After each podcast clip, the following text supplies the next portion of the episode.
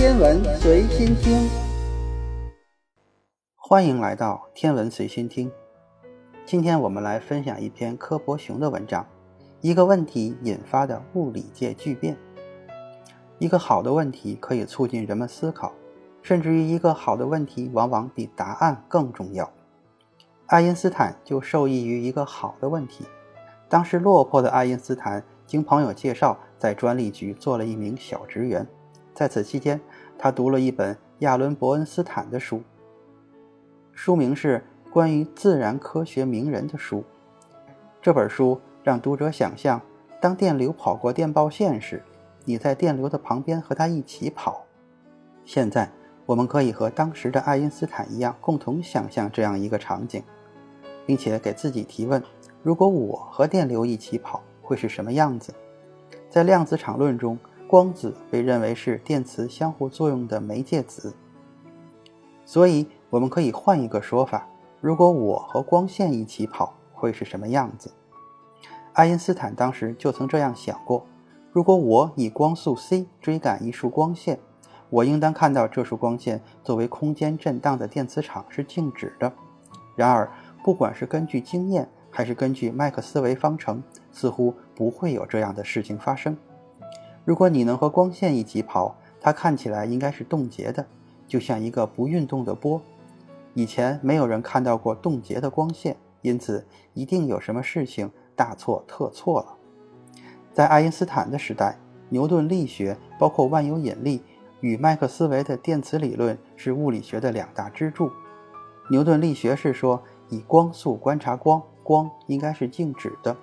电磁理论说，光是由不断改变的电场和磁场构成的。爱因斯坦发现这两个之中是相互矛盾的，二者之一必须被否定。那么是谁错了呢？实际上，这方面是牛顿错了，而麦克斯韦对了。麦克斯韦方程指出，无论你试图以多快的速度追赶光线。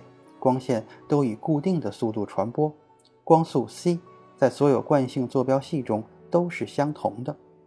不管你是站着不动，或是坐在火车上，或在飞速掠过的彗星上，你都会看到光线以同样的速度向你驶来。不管你跑得有多快，你绝不会超过光线的速度。麦克斯韦方程虽然早就揭示了光线不变的道理，却被他本人忽视了。随后才被爱因斯坦指出。我们可以想象一下这样的一个场景：一个未来时代的宇航员驾驶光速飞船，追赶飞速行进的光线。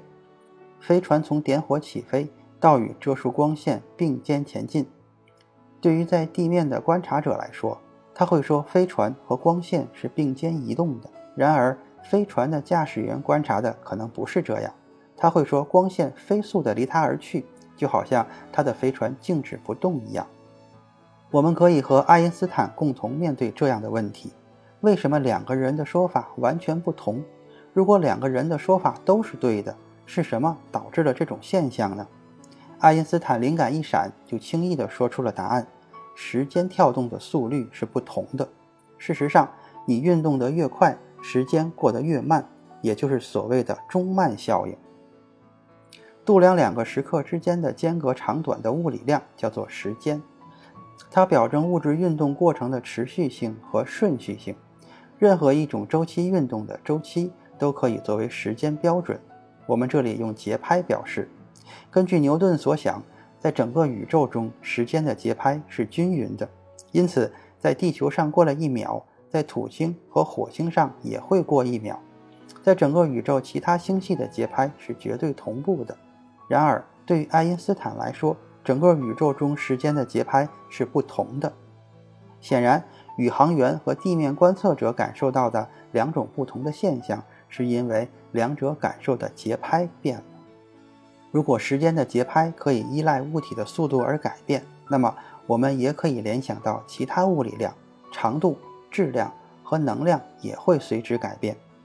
运动得越快，物体的距离收缩得越多。质量变得越重，当接近光速时，时间减慢到停止，距离收缩到零，质量变得无穷大。这就是为什么光速是宇宙中的极限速度，不能突破光速的原因。如果一个物体运动得越快，它变得越重，这意味着运动的能量转换成了物质。反过来也是对的，物质也可以转换成能量。爱因斯坦计算出物质能转换成多少能量，他得出计算公式是 E 等于 mc 的平方，就是一小点质量，当它转换成能量时，需要乘以一个巨大的数字，就是光速的平方。前面提到，光速 c 在所有的惯性坐标系中都是相同的。那么，在非匀速直线运动的坐标系中，光是怎样的呢？根据牛顿定律，力是物体改变运动状态的原因，也是产生加速度的原因。所以在非匀速运动中，我们给光子施加一个力，用来等效成惯性坐标系。而光本身作为电磁波。受到一个引力是再正常不过了，所以接下来我们看看引力。在万有引力方面，如果按照牛顿的理论，引力是一瞬间传遍整个宇宙的，这体现了力的即时性和超距作用。爱因斯坦就对这种幽灵般的作用非常不认可。对此，我们可以考虑一个甚至连小孩子都可能会问的问题，比如：如果太阳突然消失，会发生什么？在牛顿的宇宙中，整个宇宙会同时在瞬间看到太阳消失；但是在爱因斯坦的宇宙中，这是不可能的，因为太阳的消失会受到光速的限制。